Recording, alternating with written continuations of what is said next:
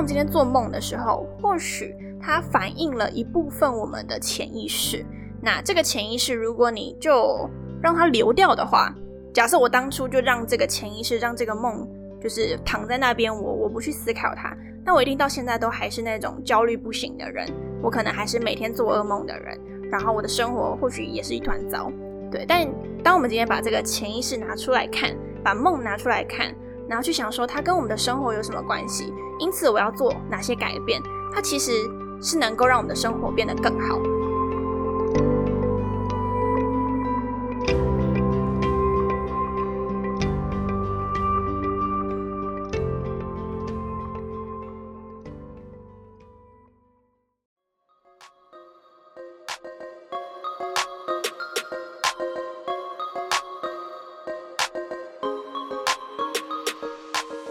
嗨，我是 Thina，欢迎来到理想自己研究室。在这里呢，我会和你聊聊如何探索自己的潜能，并从设计人生以及生活优化的角度，帮助你实践理想生活。准备好过上你的理想生活了吗？和我一起听下去吧。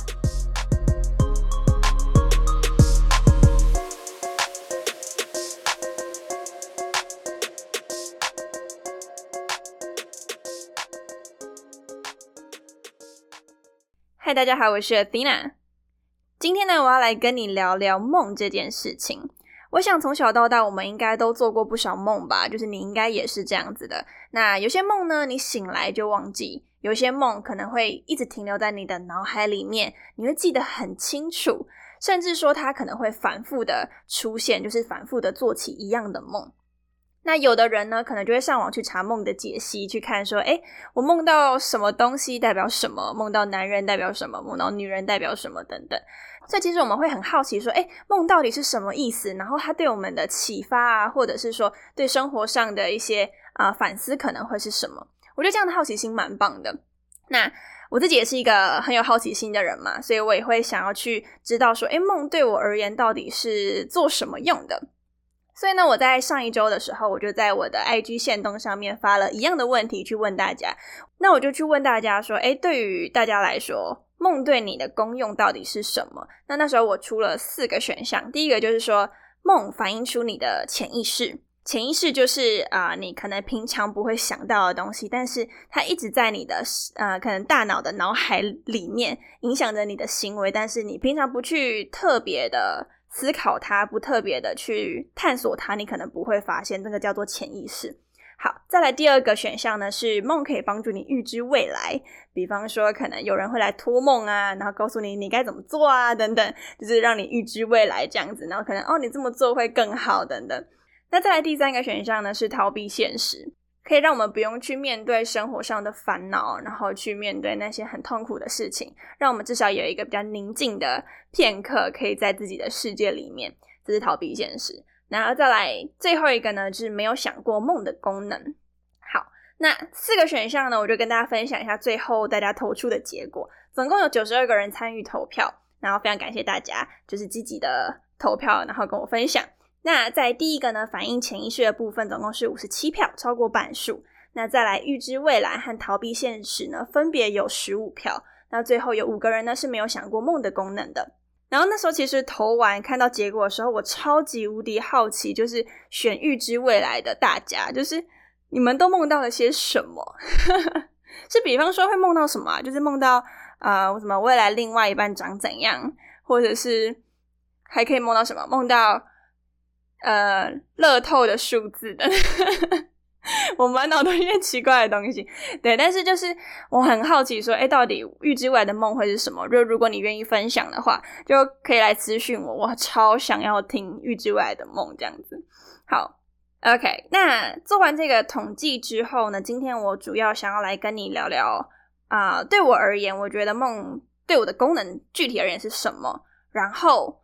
想要跟你分享我过去生活中三个我最常梦到的三种梦。那这三种梦都是在我很焦虑、很有压力、很紧张的时候会做的梦。那我觉得特别奇妙，就是因为它很常出现，所以说，嗯，它并不是那种偶发性的什么，就是对不起，我刚刚想到一些奇怪的东西。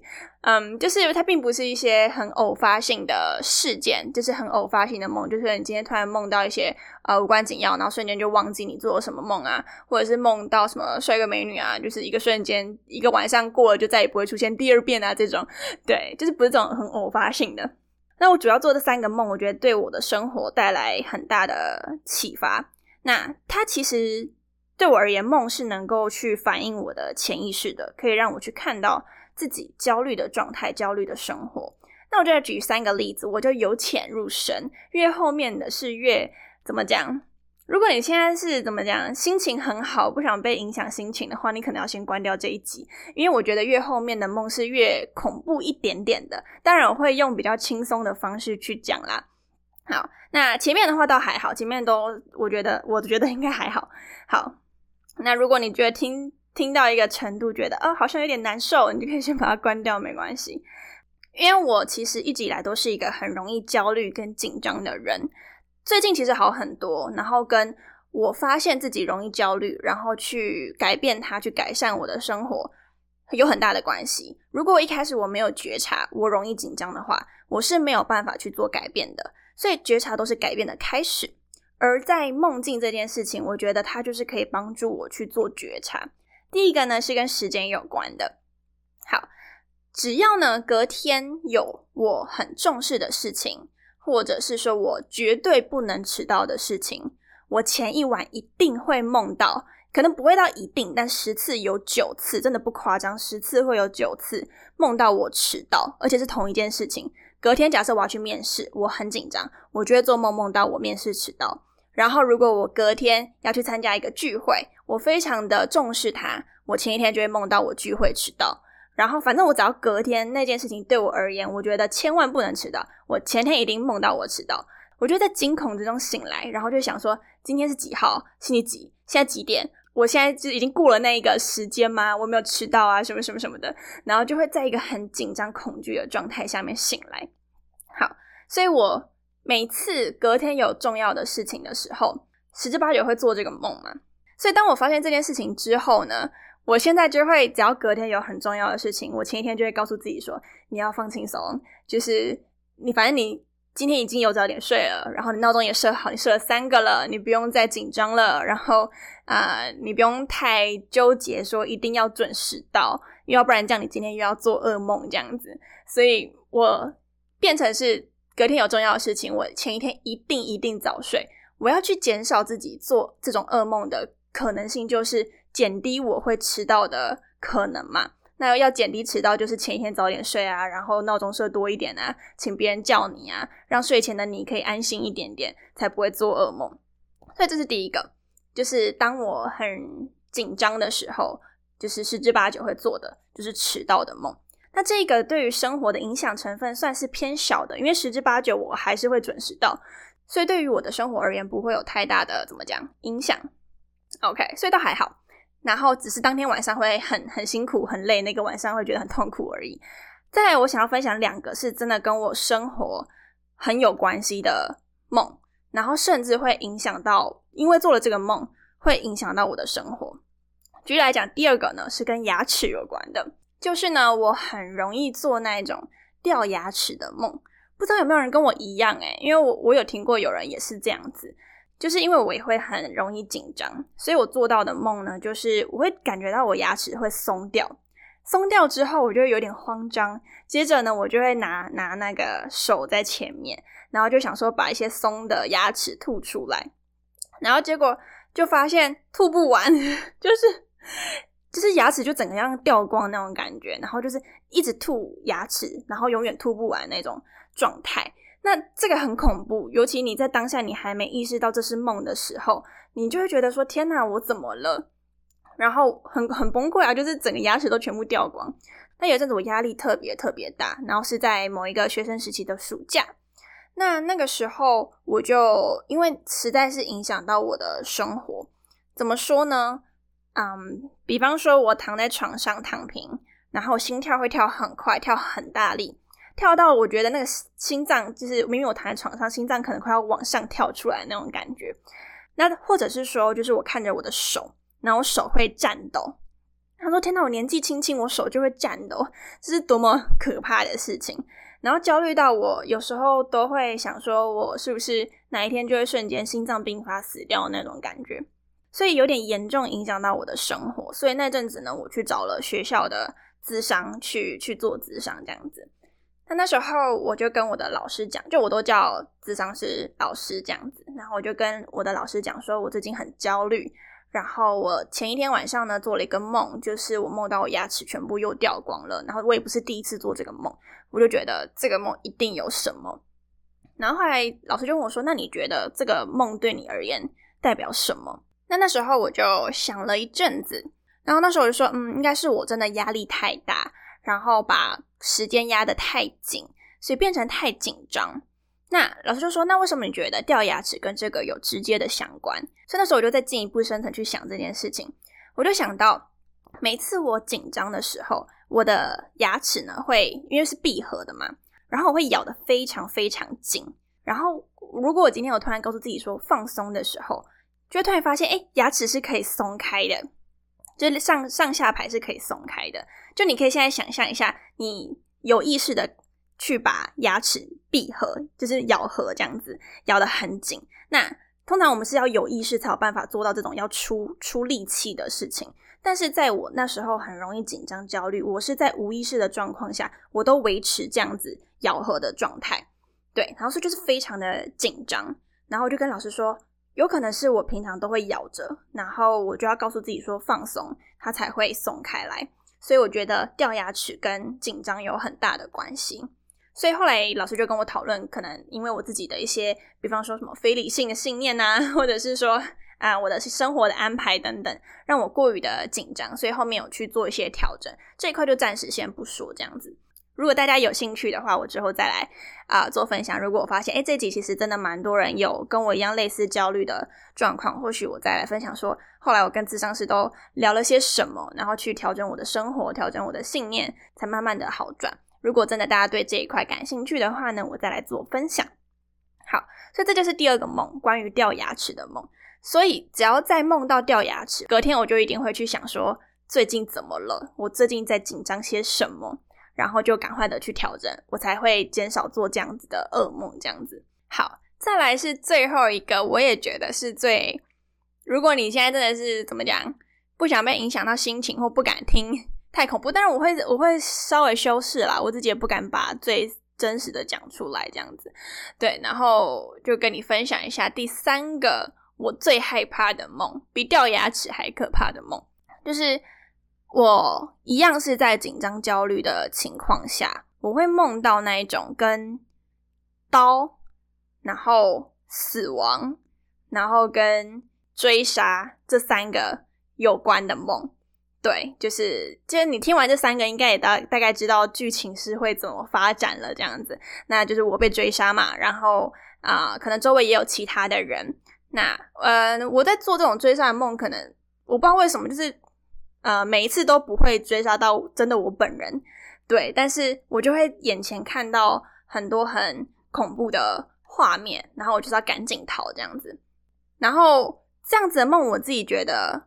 非常的怎么讲恐怖，即便它是梦，有时候我还没意识它是梦的时候，是最可怕的。然后，当然我现在到有的状况，可能在某些梦里面，我可以有办法意识到我现在在做梦。有时候我在梦里面，我都会问自己说：“这个是不是在做梦？”对，然后就有些太荒唐了，我就想说：“天啊，这不合理，我一定是在做梦。”对，就是我在脑，就是在做梦的时候，脑袋也是不停的运转这样子。好，那但是有时候还没有意识到这可能是梦，我就会很痛苦嘛，因为就觉得仿佛真的自己在被追杀那种感觉。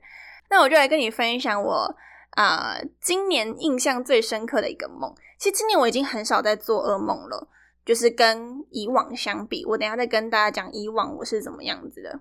在今年的时候呢，有一阵子我在考试，那我真的是一个很讨厌考试的人，然后考试会让我压力很大，因为觉得。你读了这么多，然后你也不知道他要考什么方向，然后你不会就是不会，你没看过就是不会写，然后你能发展的空间真的很小。那这件事情就是对我来讲是很烦躁的，所以我超级无敌讨厌考试，所以考试带给我的压力非常大。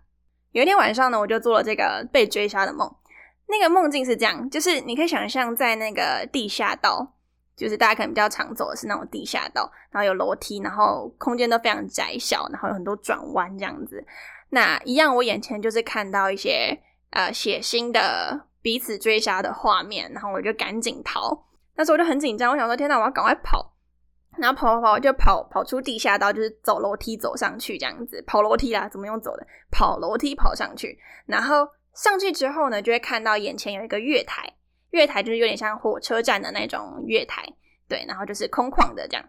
然后后来呢，我就转过身回去看楼梯下面，发现哎，人没有追过来，所以我就觉得 OK 比较安心了。那接下来呢，我就回过头来，我就看一下月台，结果发现什么，你知道吗？所有人呢都趴下在写考卷，然后我就想说，嗯，为什么突然之间大家都在写考卷了呢？然后就想说，哦，好哦，大家都在写，那我应该也要写，所以我就，然后我也不知道从哪里赶快拿出一张考卷，然后就跟大家一样趴在月台上面写考卷，你知道吗？然后我想说，天哪，这是什么梦？就是我前一秒还在被追杀，后一秒大家在月台上面写考卷。然后我一醒来之后，我就想说，天哪，最近的考试真的是让我压力山大。对，所以就非非常的荒唐。然后，但是。它跟我的生活有很大的关系，就是在看这个梦境，它也反映出我生活的一个部分。好，这是我今年最印象深刻的一个梦。那在之前有一阵子，就是最严重的时候，已经不是今年了，已经是就是去年的事情了。那时候最严重到什么样的地步呢？就是我真的是一周里面梦了三四次这种噩梦，可能是掉牙，可能是跟死亡有关，可能。呃，每一天就可能每隔两天就会有一次死亡的梦。那那时候真的是我最焦虑跟紧张的时候。那那时候的紧张有一部分来自于有一些生活的压力，就是自己可能期望能够赶快的呃赚更多钱，但是能力远远不及。然后生活上呢也有很多未知数，很大的压力这样子。那在这么大的压力的情况下呢，这么常做梦，甚至梦到我有一阵子是不敢睡觉的，就是我觉得说我只要睡觉，我就一定会在做这种很恐怖的东西，那我宁可醒着。对，所以我就觉得，Oh my god，我真的不能再继续这样子了。所以那时候我除了去咨商之外呢，还有一部分就是我那一天啊，刚好在师大里面走着，然后就看到公布栏上面有一个工作坊。那个工作坊叫做慢版生活工作坊，就是慢的节奏这样子的那种生活工作坊。我看的时候我就好心动，然后也有点犹豫，因为那个工作坊很贵，但是内容很很怎么讲，对我而言是切中我当时很需要的东西。然后我会去查那个就是课程的大纲，我就跟大家分享一下。比方说，在那个工作坊里面讨论的是工作的意义，以及工作是否真的有意义。再来第二个是像急躁的工作以及工作者的异化，异是那个异类的异。再来第三个呢是失衡的生活以及意义的丧失。第四个是找回品味生活的本能。那时候我看到这几个句子，我就瞬间觉得我好需要这个东西，因为我当时真的不知道急躁的工作到底能带给我什么，甚至它有点搞砸我的生活，但是我又很难。就是从这个模式里面脱离，因为它是我从小到大带有的习惯，然后我没办法从这个模式里面挣脱出来，所以我一直希望有个人能够带给我一些思考，或者是说啊，带我去改变我一些可能非理性的信念等等，带给我一些新的启发。所以当时我就很犹豫，但我最后还是报名了。虽然很贵，那笔钱对我当时而言是一个大笔的数目，但我当下的想法是说，如果我今天不解决。我现在这种很急躁的状态，然后很很混乱的状态的话，我接下来生活也不会过得多好，所以我最后就决定还是去参加那场工作坊。那也因此，我在那个工作坊里面呢，我认识了另外一位 podcaster。那我们也后面呢有一起合作。如果大家对于这几个主题感兴趣的话，可以去收听。那这个 podcaster 他叫 Kevin，那我们是在那个工作坊里面认识的。他现在有做一个 podcast 节目叫 B 六一二。然后他致力于推动极简主义以及慢活生活的思维，后来我跟他做了两集，分别是第三十六集《提升内心富足感的生活哲学》，少即是多的极简主义，然后再来是第三十七集《什么是快乐？要如何在工作与享受生活间取得平衡》。那这两集呢，是我在录的当下，以及后面就是在修剪的时候听了两遍，然后我送出之后又再听了大概一两遍，我每听一次都有再一次的新的启发。所以，如果说你跟我一样是处于很容易急躁，然后很容易陷于那种就是快要被工作压榨死了，然后无法挣脱，然后容易焦虑的状况的话，然后你想要获得一些反思，非常推荐你去收听这两集，甚至是 Kevin 本身的 Podcast 节目，我也都非常推荐。他的每一集都花了好久去构思，然后最后录出可能十几分钟。每一句都是精华，每一句都是金句的那种感觉，对，所以非常推荐他的 podcast 以及这两集我们的讨论，希望带给你一些不一样的想法。那关于梦的部分呢，我就先讲到这里。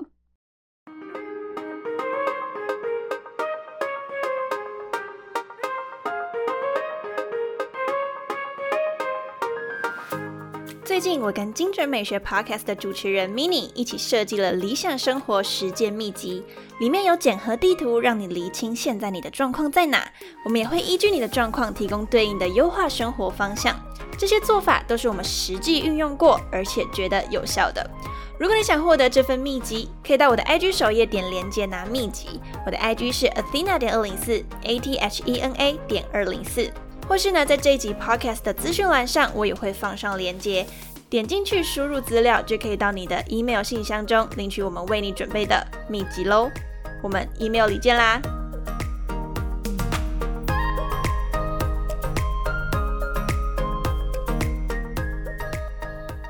其实这次会特别想要讲梦这件事情，是因为在十一月的时候，我非常的忙跟满，我没有一天是休息的。那当然，就是我虽然没有一天休息的意思，其实并不是我二十四小时都很忙碌，而是在我可能睡饱，哎，也没有睡很饱，那就是啊，睡觉可能至少还是有六小时的前提，然后偶尔还是有自己独处啊、休息放松的前提下，但因为事情还是蛮多的，所以可能每一天都还是会有一些代办清单要完成，是在这个状态下没有休息这样子，就只说每一天都有事情要做啦。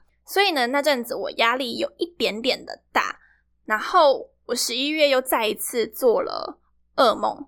我想，我印象中那次做的噩梦应该是第三种，就是刀的那一种。对，所以我就想说，嗯，我最近压力应该有不小，所以变成是说，在十一月结束的时候，我好不容易都忙完了，我就有让自己再休息一阵子，让我自己回到不要这么紧张、焦虑的状态，这样。因此呢，在今天这一集，其实也算是十一月生活检核的一部分。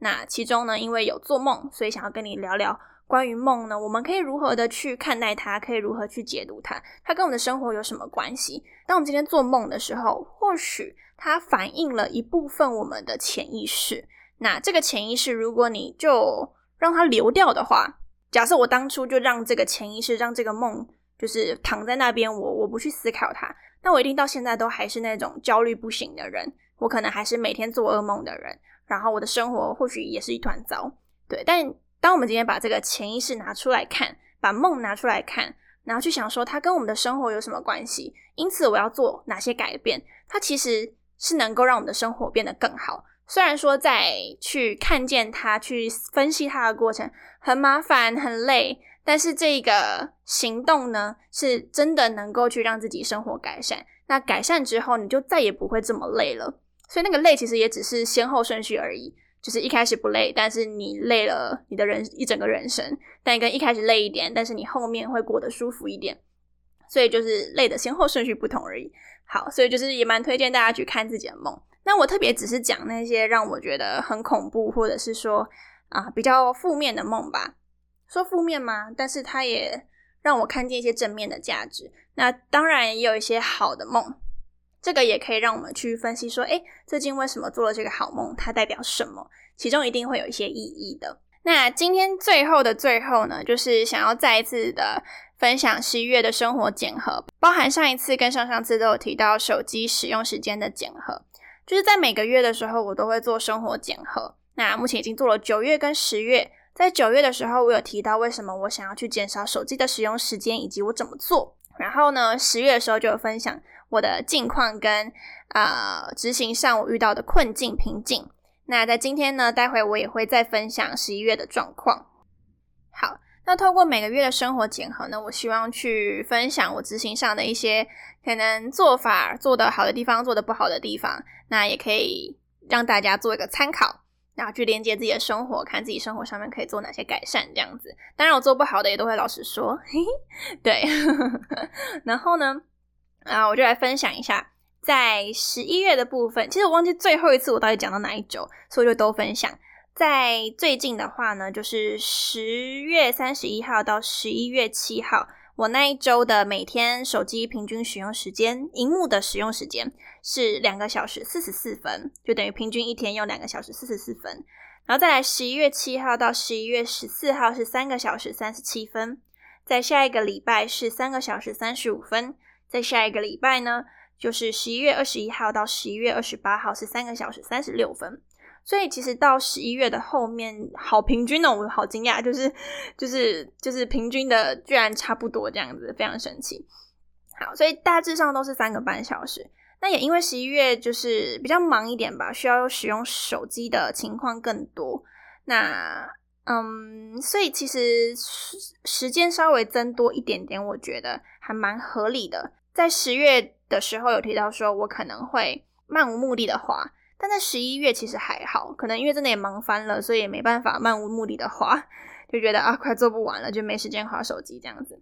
好，那十一月底结束的时候，其实我也忙完了，那变成是说就是在忙完，然后衔接下个月比较空闲的时候，有时候会带着前一个月的工作模式啊，或生活状态，就是会有一个惯性去带到下一个月，但明明下个月已经不太需要花这么多时间去在手机上面，因此那时候我就。啊，彻底的让自己放松一下，就是可能啊，六日的时候就把手机基本上就是离开我身边，然后跟家人出去啊等等，去好好的休息。那透过这样子呢，去调整自己的惯性，去切掉那种很忙碌的状态。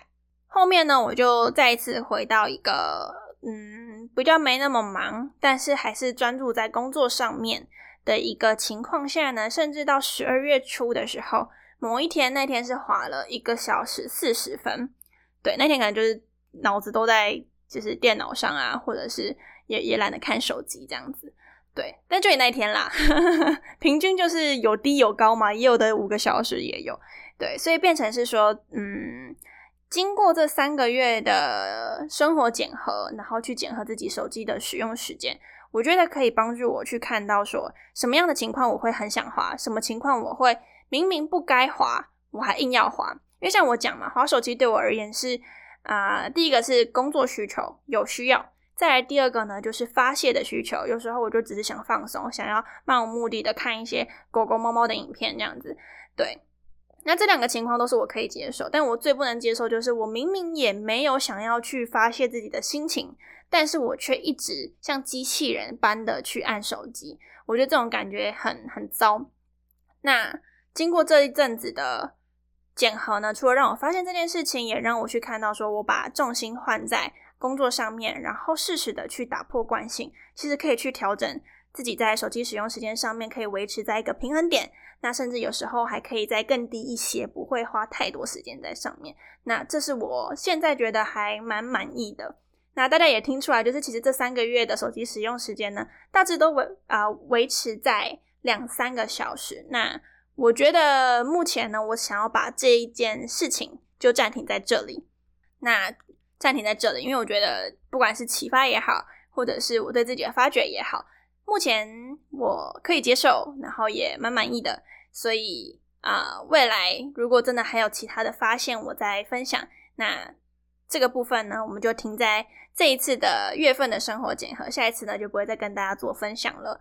好。那再来第二个呢，就是在十月份的时候有提到，我做了一个三个月份的计划表，就是视觉化的计划表。那同时呢，还有就是运动的一些计划。这个部分我决定要留到等这个整个计划都完成之后，我再一并的跟大家分享做得好跟做得不好的地方。就是我觉得这两块都有值得分享的，只是我不想切的这么零碎，就是把它切在每一个月份，我觉得有一点太零碎了。我想要等整个完成之后，可能在下一个月份的生活检核再跟大家聊聊这一块。那以上的话呢，就是这个月份的生活检核，然后以及聊聊梦境的部分。如果你听完之后呢，你有些很有共鸣的地方，比如说你很容易感到焦虑，或者是说你会做什么样的梦，那个梦带给你的意思是什么，你想要跟我分享，欢迎到 IG 上面跟我分享。那以上就是今天的内容喽。以上就是今天的内容。想要和我分享你听完这集的想法，欢迎在 IG 上搜寻 Athena 点二零四。A t h e n a 点二零四。假设你对某些议题感兴趣，也欢迎让我知道，很有可能就会是下一集 podcast 的主题哦。除此之外，欢迎把这一集分享给朋友，订阅这个节目，并且帮我在 Apple Podcast 上打五颗星。可以的话呢，也能留下评论。最后，感谢你收听这一集，我是你的理想生活探寻师 Athena，一起在理想自己研究室。让你的理想生活进行式，我们下次见。